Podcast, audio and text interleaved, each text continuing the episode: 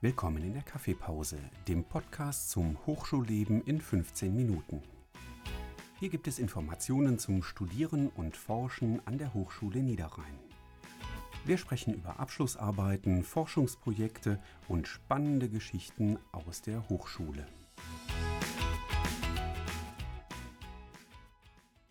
Hallo, herzlich willkommen zu unserer neuen Folge Kaffeepause Podcast. Mein Name ist Can Umut Aktay. Äh, zu Gast haben wir hier den Felix. Ähm, ja, vielleicht kannst du dich kurz vorstellen, Felix.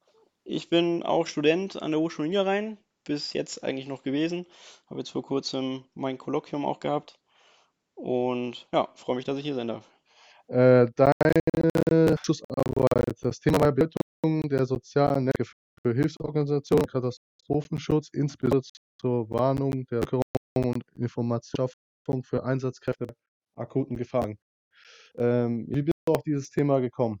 Ähm, also ich selber bin nebenher in der Freiwilligen Feuerwehr noch aktiv gewesen und mein jetziger Arbeitgeber ist auch im Bereich Behörden und Hilfsorganisationen in erster Linie tätig. Dann, bevor ich mir sozusagen ein Thema rausgesucht hatte, was mir vielleicht nachher nicht so zusagt, ähm, bin ich auf die Idee gekommen, mir selber was rauszusuchen. Und da das eigentlich ein Bereich ist, der ja noch relativ neu ist und ähm, auch noch nicht so sehr erforscht, ja, hat mir das dann einfach auf Anhieb zugesagt auch. Mhm. Und ähm, eine Fragestellung galt es für dich zu untersuchen? Genau, so in erster Linie waren das ja zwei Fragestellungen insbesondere. Ähm, also getrennt betrachtet einmal die Informationsbeschaffung und dann auf der anderen Seite die Warnung der Bevölkerung. Ähm, ist nachher so gewesen, dass die Arbeit, ja, ich sag mal, auch auf den beiden Fragestellungen in erster Linie aufbaut.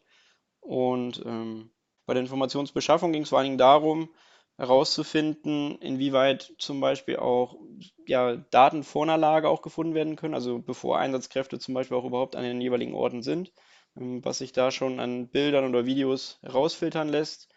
Einfach auch dadurch schon gesehen, dass die ja teilweise in Echtzeit hochgeladen werden und bei der Warnung der Bevölkerung ging es vor allen Dingen darum, inwieweit das ein effektives Warnmittel sein kann. Ähm, ja, also im Vergleich zum Beispiel zu Sirenen oder auch sonstigen Warnanlagen, die man sonst so kennt. Okay. Und die Corona-Situation hat die jetzt äh, für den Katastrophenschutz auch eine wichtige Rolle jetzt gespielt? Ähm, ja, also ich denke schon. Vor allen Dingen denke ich, dass sich da deutlich das Bewusstsein nochmal geändert hat auch. Ähm, also in erster Linie ist es ja so, dass, ja, ich denke mal, jeder sich heutzutage auch darüber informiert oder jeder hat in seiner Timeline auf Facebook oder Twitter oder sonstigen Medien ähm, ständig neue Updates zu Corona. Und da macht es dann in erster Linie auch den Unterschied, wie gesichert sind die Informationen. Ähm, also sind ja teilweise dann doch ein paar Falschinformationen auch im Umlauf. Und ja, da ist es dann, denke ich, auch Aufgabe der Behörden und auch des Staates insbesondere, da mit, ich sag mal, gesicherten Beiträgen diese falschen Informationen in gewisser Weise zu verdrängen und dafür dann auch zu sorgen, dass, ja, ich sag mal, die Wahrheit immer die Oberhand behält und nachher nicht irgendwelche falschen Informationen sich weiter verbreiten. Ja, und äh, findest du jetzt auch gut, wie die Landesregierung Informationen, also über Corona, über das Social Media verbreitet hat? Ähm, ja, ich denke, da ist man auf einem guten Weg. Also ich weiß nicht, wie es bei dir aussieht jetzt zum Beispiel, ähm, ob du da so ein paar Informationen auch über Social Media aufgeschnappt hast. Ähm, ich sag mal, das Problem in Deutschland ist in erster Linie, dass jedes Land ja selber machen kann, was es möchte.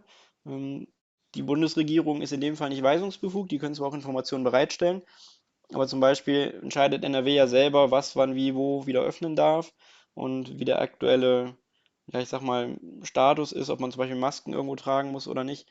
Und das heißt, jedes Land ist auch in der eigenen Verantwortung, da entsprechend über Social Media zu kommunizieren. Ähm, ich persönlich habe das Land NRW dabei jetzt recht aktiv wahrgenommen in den sozialen Medien. Das kann aber auch sein, dass ich dadurch, dass ich da in dieser Bubble drin bin, ähm, vielleicht auch ein bisschen noch durch die Recherche von der Bachelorarbeit, dass ich da eher die Informationen mitbekomme als andere. Ja, also ich finde auch, dass Deutschland äh, eigentlich sehr gut reagiert hat, im Gegensatz zu anderen Ländern, wie zum Beispiel Amerika oder ja, Italien. Also die haben da echt äh, sehr gut reagiert darauf und haben eben auch diese äh, Maßnahmen ergriffen, mit den Abständen oder mit den Masken. Genau. Ähm, ich bin vor allen Dingen mal gespannt, wie das dann aussieht, ob sich das auch weiterhin so durchsetzen kann oder ob dann doch jetzt, wenn irgendwie kritische Stimmen laut werden an irgendwelchen Maßnahmen, ähm, ob das dann irgendwann obliegt oder obsiegt vielmehr. Ja. Ähm, ja, zu deiner Bachelorarbeit nochmal. Also, wie bist du da vorgegangen bei deiner Bachelorarbeit? Also, wie hast du die geschrieben?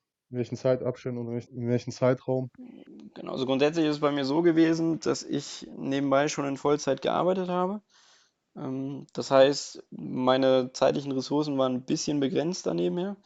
Ähm, ich bin auf Herrn Professor Kahler vor ja, gut einem Jahr ungefähr zugegangen und hatte da eigentlich schon das Thema von der Bachelorarbeit, hatte aber bis dato dann nie wirklich einen Zeitslot gefunden, wo ich sagen könnte, okay, jetzt habe ich mal drei Monate, wo ich mir genügend Zeit freischaufeln kann, um entsprechend dann auch, ich sag mal, mitzuwirken an der Arbeit und da ja einfach meine Zeitslots so zu planen, dass man auch an einem Stück mal arbeiten kann. Ähm, deswegen hat sich das dann hingezogen bis, ja, ich sag mal Ende letzten Jahres, dass ich dann gemerkt habe, okay, jetzt ist es so, dass ich mir das erlauben kann, auf der Arbeit auch mal ein bisschen zurückzutreten. Ähm, einfach auch, weil wir da noch neue Mitarbeiter bekommen hatten in den Bereichen und ich ein bisschen mehr Zeit hatte.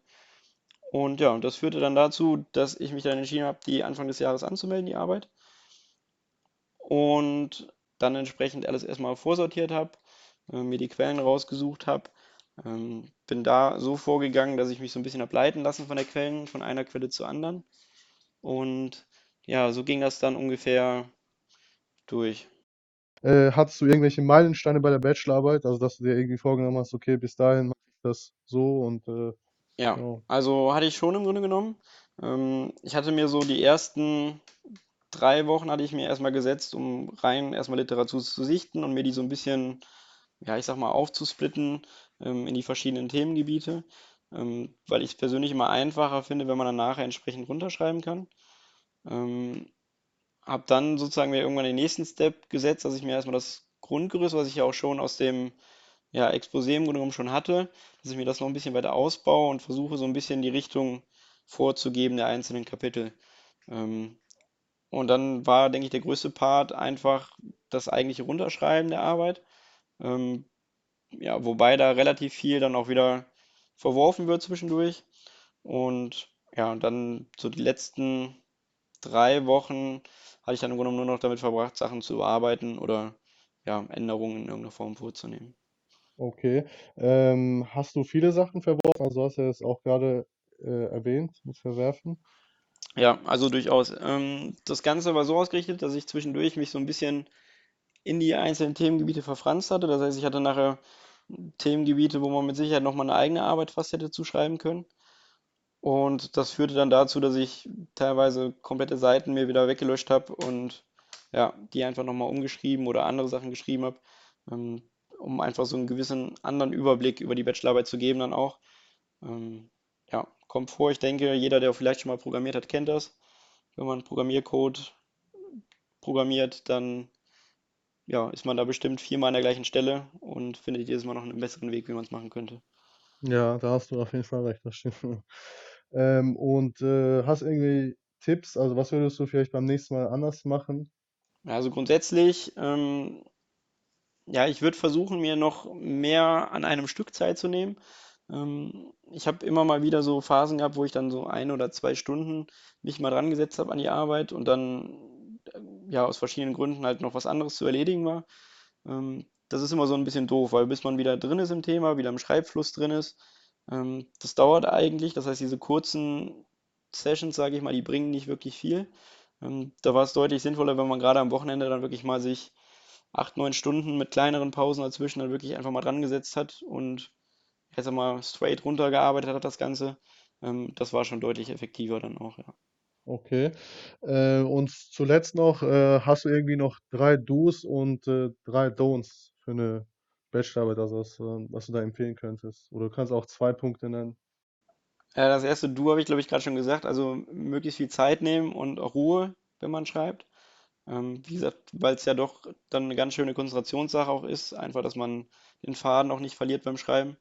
Ähm, das heißt, wenn man sich da wirklich mal, weiß ich nicht, bisschen was zu essen, zu trinken nebenher auf den Schreibtisch stellt, ähm, und dann einfach mal wirklich in einem durchackert, wie gesagt, zwischendurch mal eine Pause machen, in die frische Luft gehen oder so. Das ist, denke ich, so das Erste, was man ganz gut beachten sollte, damit es zügig vorangeht. Ähm, das zweite Do war auf jeden Fall, dass man sich die Literatur vernünftig sortieren sollte. Ähm, ich habe das nachher zwischendurch auch nochmal so ein bisschen anders gehandhabt. ähm, bisschen mehr Post-its verwendet, vor allen Dingen zu den einzelnen Themengebieten und mir dann im Grunde genommen an der Wand so eine Art Ablauf skizziert, dann auch mit den verschiedenen Literaturabschnitten.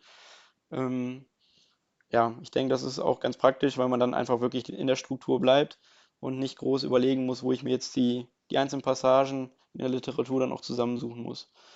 Und ähm, das dritte ist, denke ich, ja, auf jeden Fall nicht zu spät anfangen. Ähm, also rechtzeitig anfangen, vor allen Dingen große Teile vielleicht früh schon schreiben, ähm, weil das, was nachher Zeit kostet, sind so die letzten Feinheiten hinten raus.